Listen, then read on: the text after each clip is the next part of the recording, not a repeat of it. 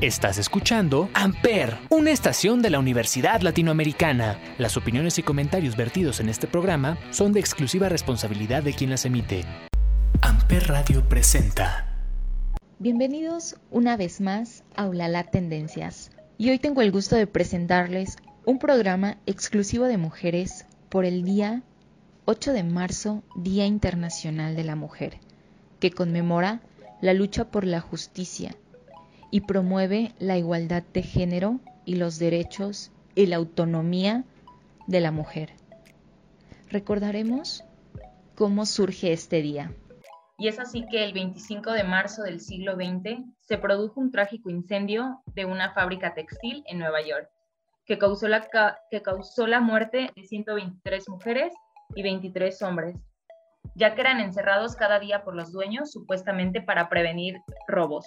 Cuando ocurrió el incendio no pudieron salir del edificio y murieron víctimas de sus precarias condiciones que les ofrecía su trabajo. Días antes de esta tragedia se habían realizado marchas a favor del sufragio femenino en diferentes países, donde se habló de la idea de crear un día de la mujer trabajadora y luchar por la igualdad en el aspecto político y laboral.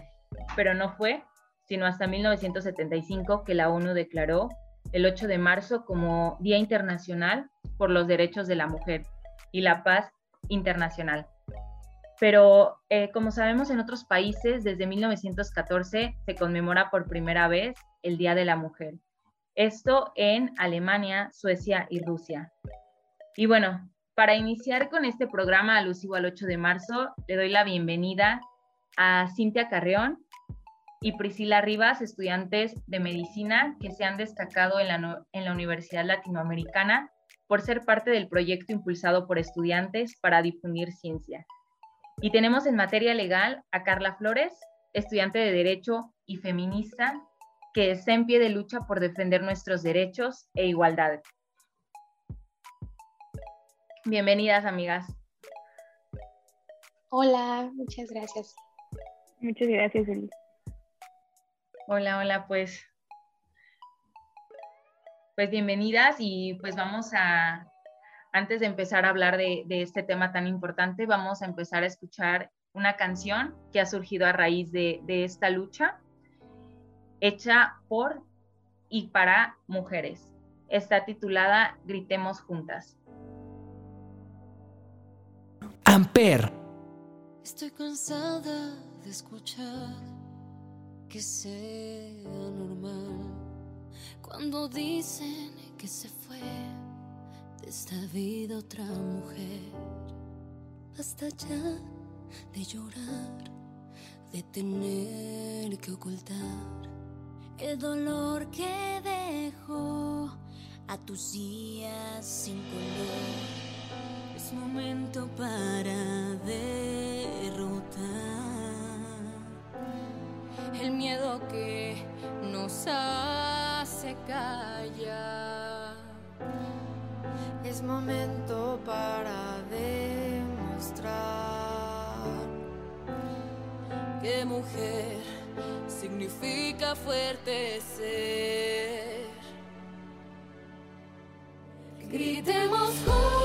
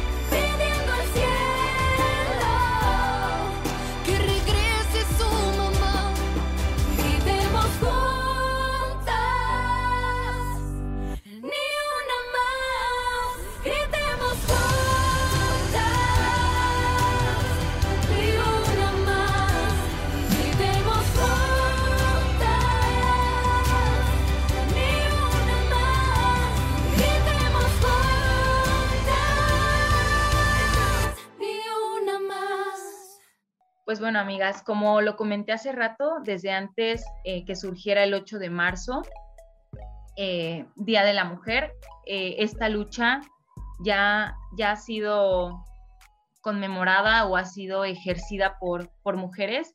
Y bueno, Carla, adéntranos un poco más en este tema, cómo surgió, cómo surgió el feminismo, cómo surgió esta, esta lucha. Bueno, la historia del feminismo es un poco relativa porque cada una de las mujeres considera el inicio en una diferente época. Esto es dependiendo de lo que sucedió y con lo, cual y con lo que se sienten identificadas.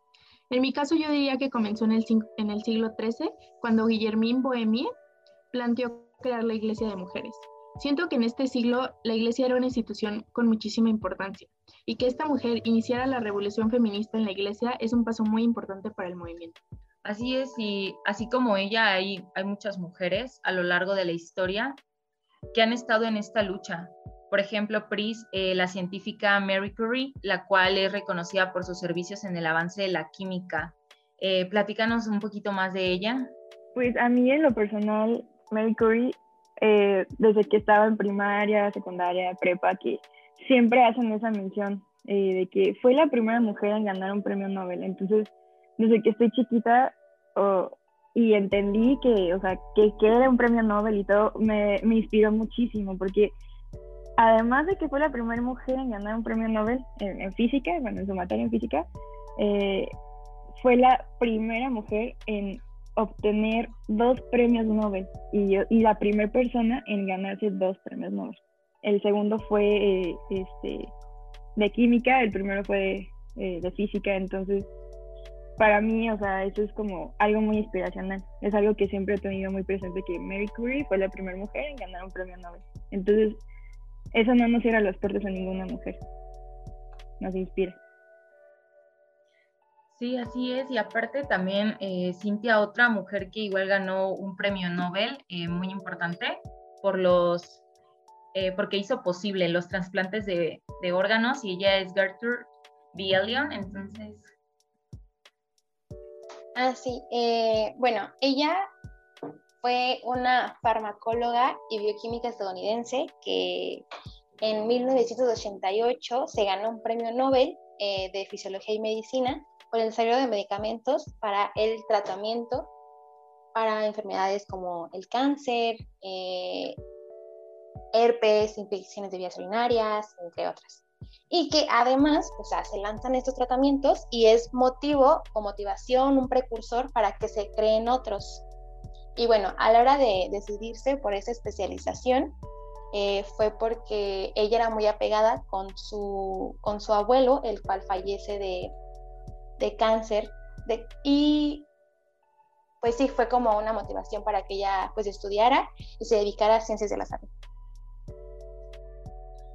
Exacto, y tenemos, así como ellas, tenemos muchas mujeres más que han estado, han estado en esta lucha. Y bueno, y también, eh, pues a, raíz de esto ha surgido eh, grandes, grandes mujeres y tanto de la época este, de antes como, como de ahorita. Y también las mujeres hemos sido criticadas o han sido criticadas por, por marchas no pacifistas. Entonces, eh, Cuéntanos, Carla, ¿por qué, por qué tanto se ha criticado a las mujeres y qué, por qué no se hace una marcha, eh, no, por qué una marcha no es pacifista? Bueno, antes que nada me gustaría mencionar que en el 2021, 2020 y 2021 se ha mencionado muchísimo que los hombres no pueden asistir a las marchas del 8 de marzo. Esto es porque un aliado de una mujer puede ser el abusador de otras. Esto quiere decir que, por ejemplo, muchas chicas comentan que si pueden llevar a sus novios, a sus hermanas para sentirse más seguras y ellas creen que su hermano o su novio es un aliado, pero ha, pasado que en, marchas las chicas se encuentran con su abusador y entonces es por esto que se pide de la manera más atenta que no lleven a ningún hombre. Y bueno, por otro lado, mencionando lo de no pacíficas, eh, esto es debido a que ustedes han escuchado de alguna marcha pacífica de nuestro movimiento. Les aseguro que no. Y es justamente por esto, porque nosotras tenemos que hacer ruido para que se nos tome en cuenta. Entonces, em, si las marchas pacifistas funcionaran, el país ya sería completamente diferente. Exacto, y es una muy buena explicación de, del por qué no. Entonces, eh, así como a estas grandes marchas ha surgido, han ido muchas, muchas mujeres, más o menos aproximadamente, Carla, ¿cuántas, cuántas mujeres se reporta que asistieron a la marcha del 2021 y 2020 y 2021, perdón?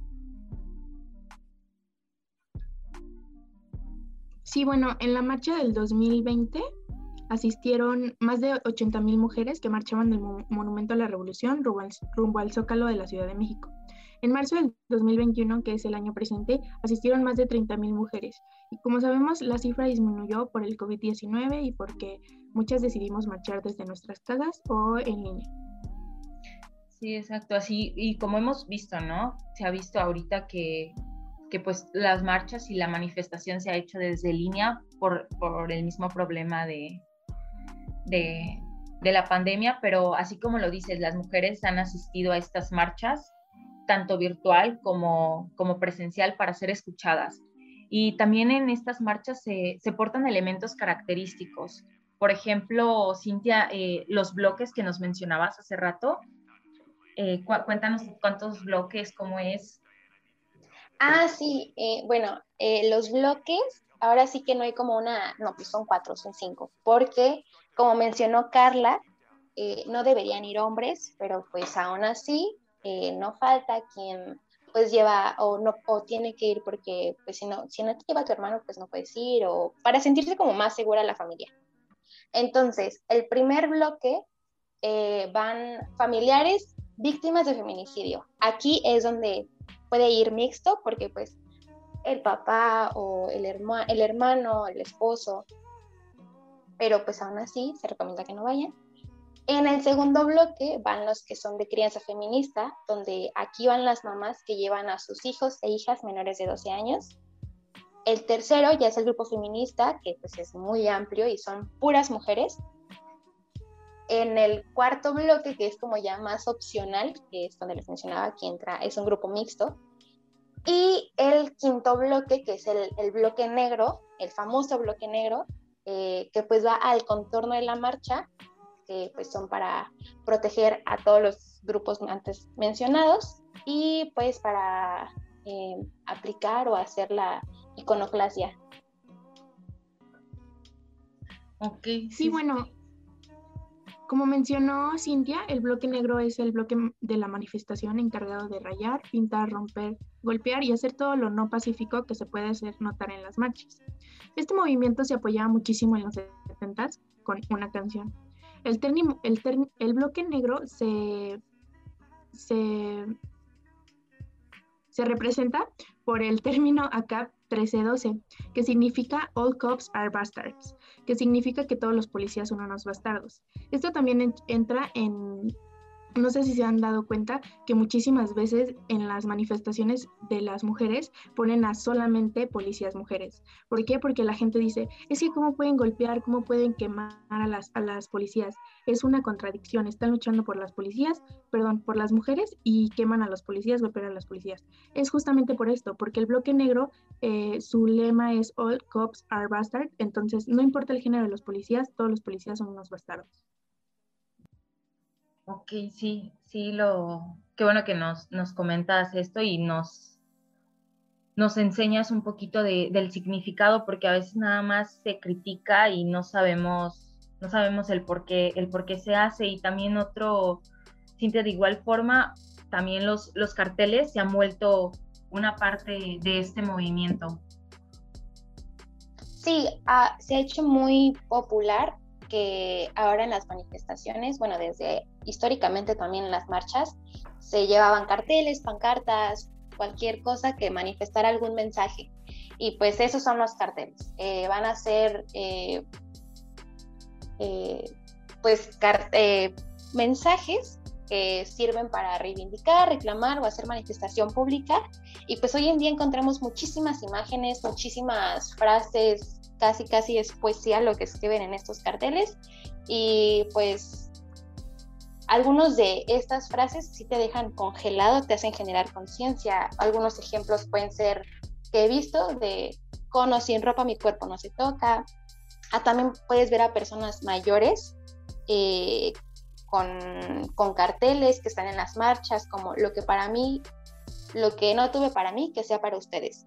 O sea, que de diferentes edades se pueden unir con, con sus carteles en las manifestaciones. Sí, y es, es, muy, es una forma de expresar también y de, y de ser escuchadas. También de igual forma, Pris, eh, nuestro cuerpo y, la vestimenta se han vuelto representativos porque son, también es una forma de, de comunicarnos y de exigir que nos escuchen. Sí, pues a fin de cuentas todo esto de la marcha también es libertad de expresión, entonces pueden ir vestidas de la manera que quieran. El chiste es llamar mucho la atención, no solamente con, con haciendo ruido, no solamente, bueno, como dicen, ¿no? El cacerolazo y todo, es llamar la atención de mil y unas maneras en que, para que seamos realmente escuchadas. Entonces, pues se, se puede ver como, este, incluso algunas mujeres, este, pueden llevar ropas o, vestimentas, más bien dicho, eh, muy representativas, o, o van todas de negro representando el luto pero esto es alusivo a la libertad de expresión y, para que seamos vistas, realmente vistas, escuchadas de mil y una maneras. Sí, sí, así es. El chiste es que nos escuchen y, por ejemplo, también otro, otra cosa que se ha criticado mucho, Carla, son las mujeres, eh, o sea, de por qué las mujeres llevan la cara totalmente cubierta.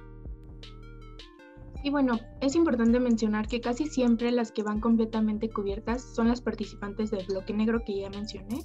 Y una de las principales razones por las cuales las chicas cubren sus caras es por seguridad, ya que muchas veces eh, se escucha que después de las marchas secuestran mujeres o que las golpean o que las atacan simplemente por haber sido partícipes de este bloque negro. Y otra de las razones que también es súper importante es que no sé si se han dado cuenta que siempre, siempre, siempre ponen el de fuimos todas. Eh, entonces esto es simplemente porque el bloque negro se encarga de rayar, destruir y todo eso por todas. No solamente es eh, en representación suya o de su historia, sino es por todas las que ya no están o por todas las que estamos luchando. Sí, así como, exactamente como nos explicaron, ¿no? Cada, cada bloque tiene, tiene una, una finalidad, pero esta finalidad es para, es para todas, es para todas las representantes del feminismo para todas las mujeres. Y también, este, pues bueno, otra de las grandes eh, propuestas que se han hecho, bueno, que ha hecho, se ha hecho tendencia en redes sociales es la bandera del feminismo, la cual fue creada por la activista Fernanda eh, eh, que, ha, que se ha hecho viral. Y bueno, esto, la bandera nos muestra que consta de tres colores que van en orden cronológico. Empezamos con el color violeta, el verde y el color, eh, el color rosa. Entonces, Cintia, eh, empezamos por el color violeta, que es un color histórico. Cuéntanos. Un poquito de este color. Sí. Este, bueno, eh, mencionaste la palabra histórico y es que existen relativamente muchísimas teorías acerca de por qué se usa el color morado para el movimiento feminista. Uno de ellos fue lo que mencionaste al inicio, es una teoría este, de lo de la, el incendio que hubo en Nueva York. Se dice que el humo que salió en ese incendio era de color morado porque las telas que estaban ese día en el incendio eran de color moradas. Entonces, es una teoría que se usa ese color por el día del incendio, eh, conmemorando el día del incendio.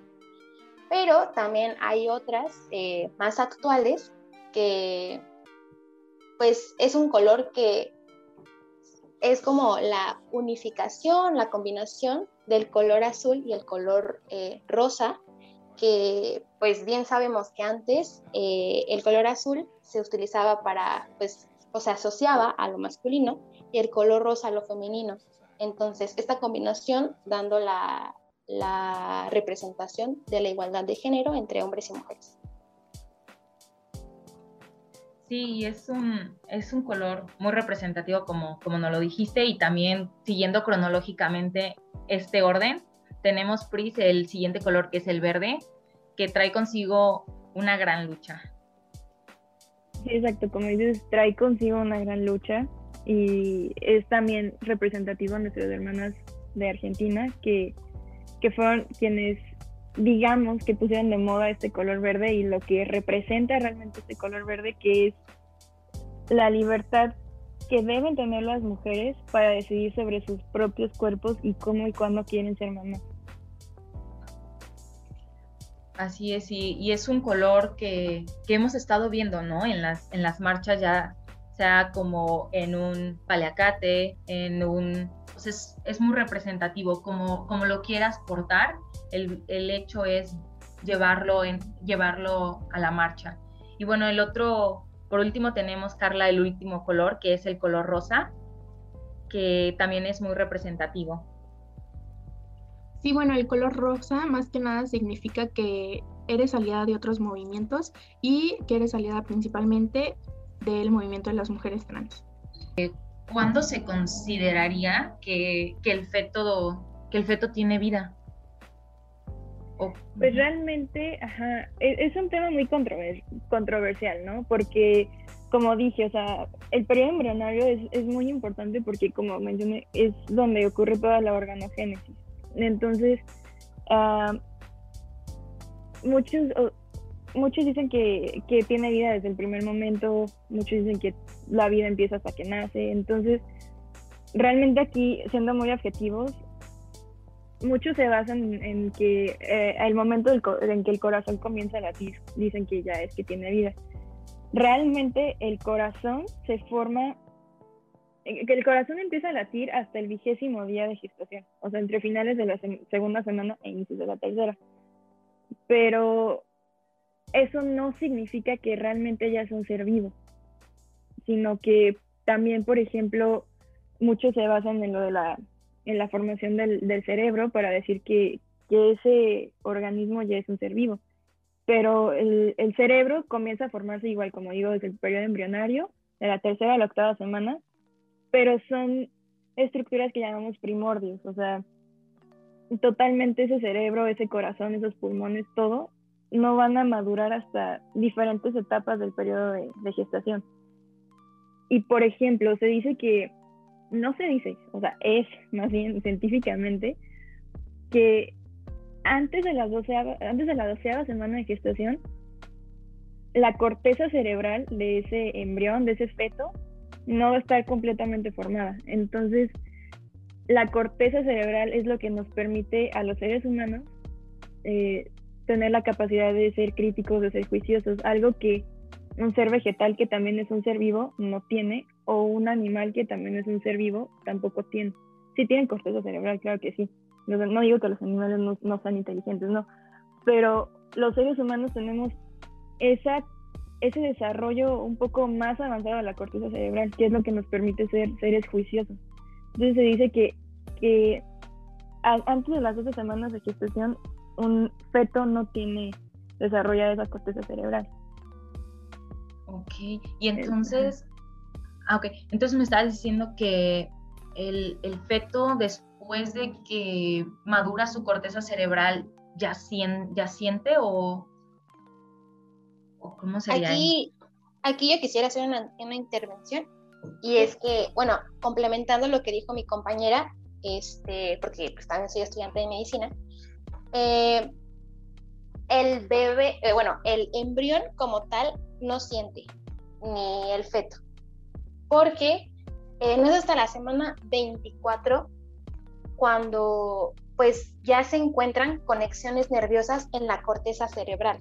La corteza cerebral va a tener áreas ay, perdón, que se van a encargar de procesar la respuesta del dolor en el cerebro.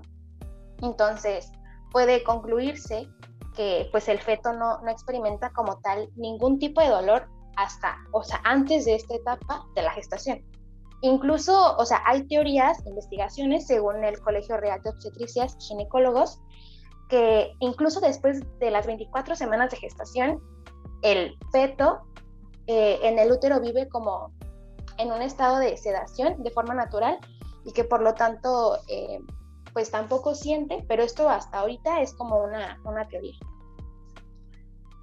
Sí, es algo que, va a seguir em, dándonos mucha información y, va a ser un tema de, investigación para, para seguir con, con, este tema, pero lo importante es, es eso que es lo que representa este color. Y, y pues bueno, entonces, amigas, pues vamos a, a también a, platicar de, cómo, cómo iniciar una vida feminista, porque eh, hemos escuchado o hemos visto en las redes sociales que, se les invita a las mujeres a deconstruirse y comenzar a construirse. Y también empezar a, cuestionarnos sobre todo lo que nos rodea. Entonces, Carla, adéntranos un poquito más en, este tema de, de, la vida feminista. Sí, bueno, antes que nada me gustaría invitar a todas las que nos están escuchando a formar parte de este movimiento feminista. Quiero mencionar también que no necesitan eh, cuestionarse tanto las acciones que tuvieron anteriormente, porque en redes sociales he leído muchísimo que mujeres que se están convirtiendo o que se están auto llamando feministas actualmente las llaman hipócritas porque en algún momento anterior tuvieron algún comentario machista o alguna crítica hacia otra de sus compañeras o alguna crítica hacia cualquier otra mujer. Entonces, esto no quiere decir que no podamos ser feministas. Obviamente todas nacimos en un país machista, misógino y patriarcal, por lo cual las invito a deconstruirse, las invito a que sí se cuestionen todo lo que está pasando a su alrededor y que se den cuenta de que si tal vez antes actuaron mm, de mala manera, si antes actuaron em, en contra de nuestros principios feministas, las invito a que ahora eh, retomen estos principios y nos demos cuenta de que no necesariamente tienes que haber vivido desde tu primer año de vida feminista, porque esto es básicamente imposible, porque nacimos en unos hogares machistas, patriarcales y en una educación y cultura que así nos ha ido formando. Entonces no tiene, nadie puede cuestionarte qué tan feminista eres o qué tan feministas son tus actos, porque todas actuamos de manera diferente, nos deconstruimos de manera diferente. Entonces, no esperen que la aceptación de todos, simplemente háganlo porque ustedes quieren y porque quieren cambiar. Exacto, y, muy, muy buena explicación nos dice, ¿no? De que a lo mejor no, no se toman ese tiempo para, para de, desconstruirse porque tienen el de decir, pues si en algún momento eh, dije algo, ¿cómo, voy ahora a, ser feminista, no? Y qué bueno que, nos das ese punto de, que no tenemos por qué, por qué ser juzgadas por, por esos momentos, porque pues como dices, hemos vivido en, este mundo que así, así educó a muchas mujeres, así nos ha educado, pero la iniciativa es esta, es iniciar eh, con una vida feminista, dejemos eh, y dejar un poquito atrás, atrás el pasado, ¿no, no Cintia? como hace rato también nos, nos, nos comentabas, de, de, cómo, cómo iniciar esto o...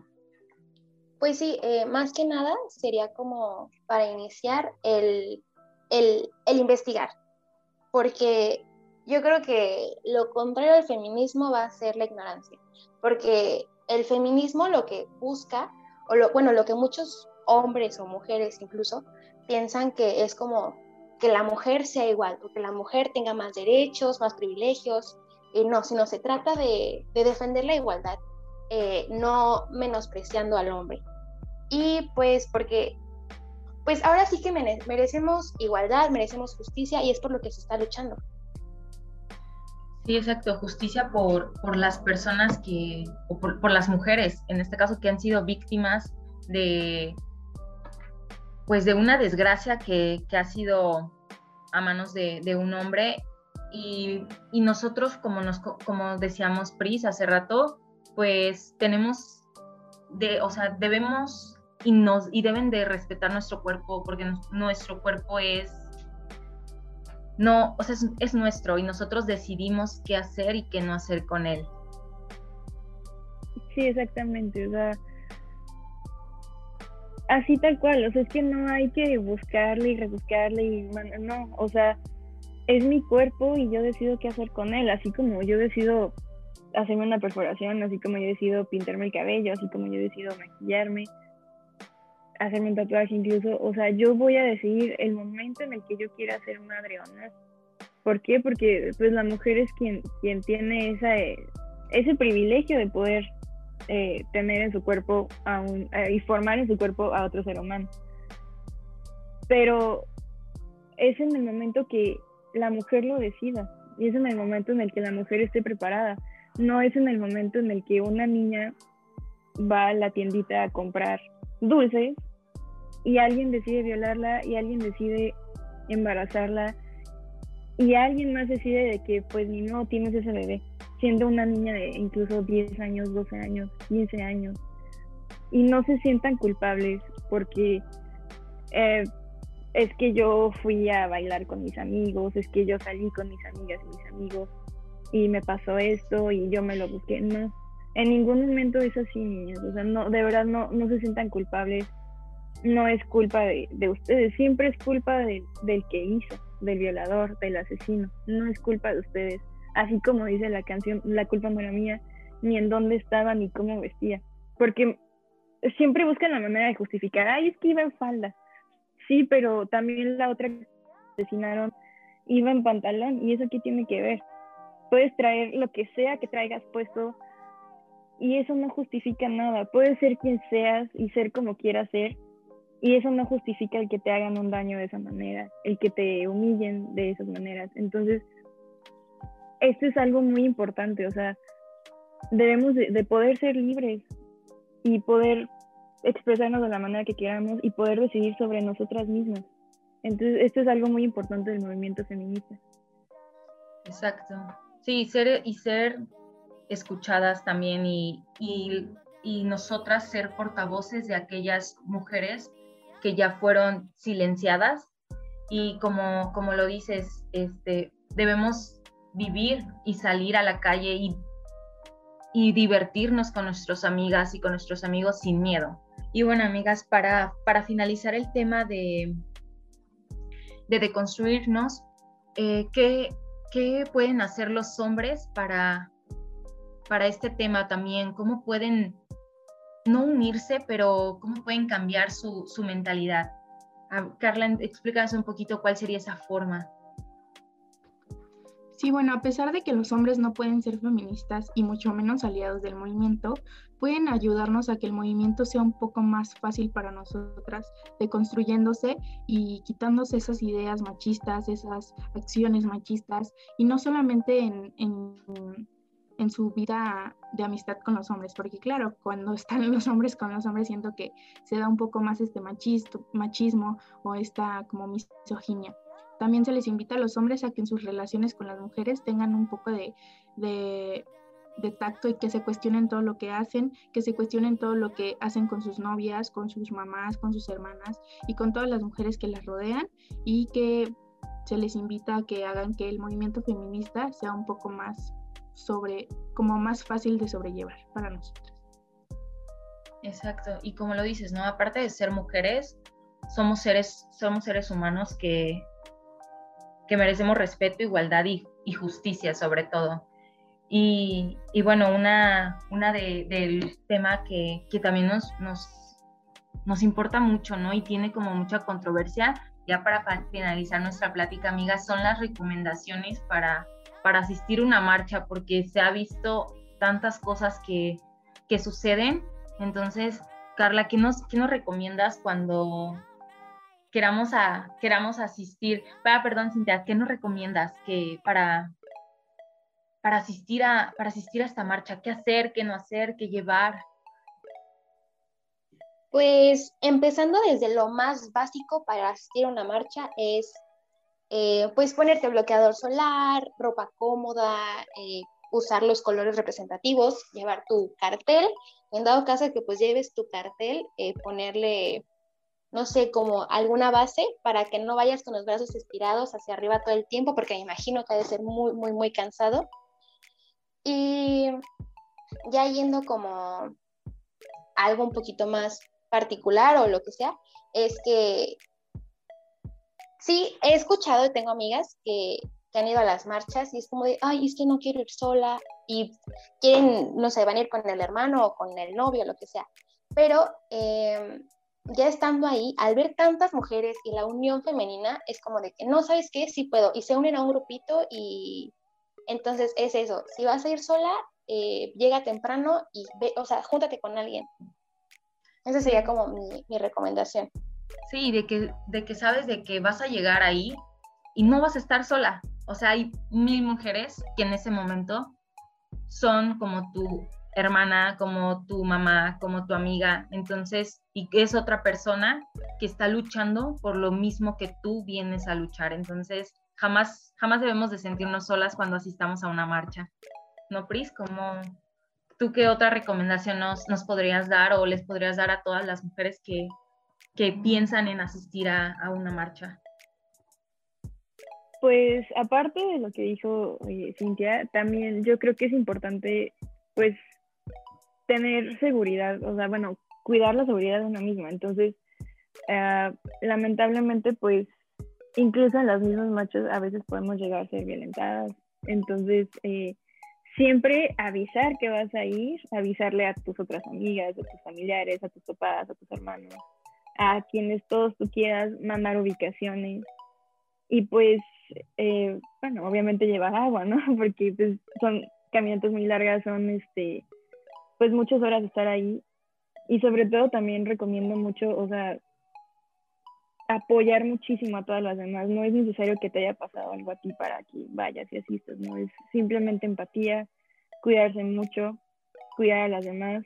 Y como dicen, o sea, ya estando ahí, eh, sí puedes llegar con miedos, con inseguridades, pero ya estando ahí te das cuenta que eso es, es un ambiente muy, muy fraternal, o sea, te das cuenta que realmente todas somos, todas, todas somos hermanas y todas estamos en una misma lucha. Entonces, pues simplemente eso, o sea, cuidarse a uno mismo y cuidar a las demás.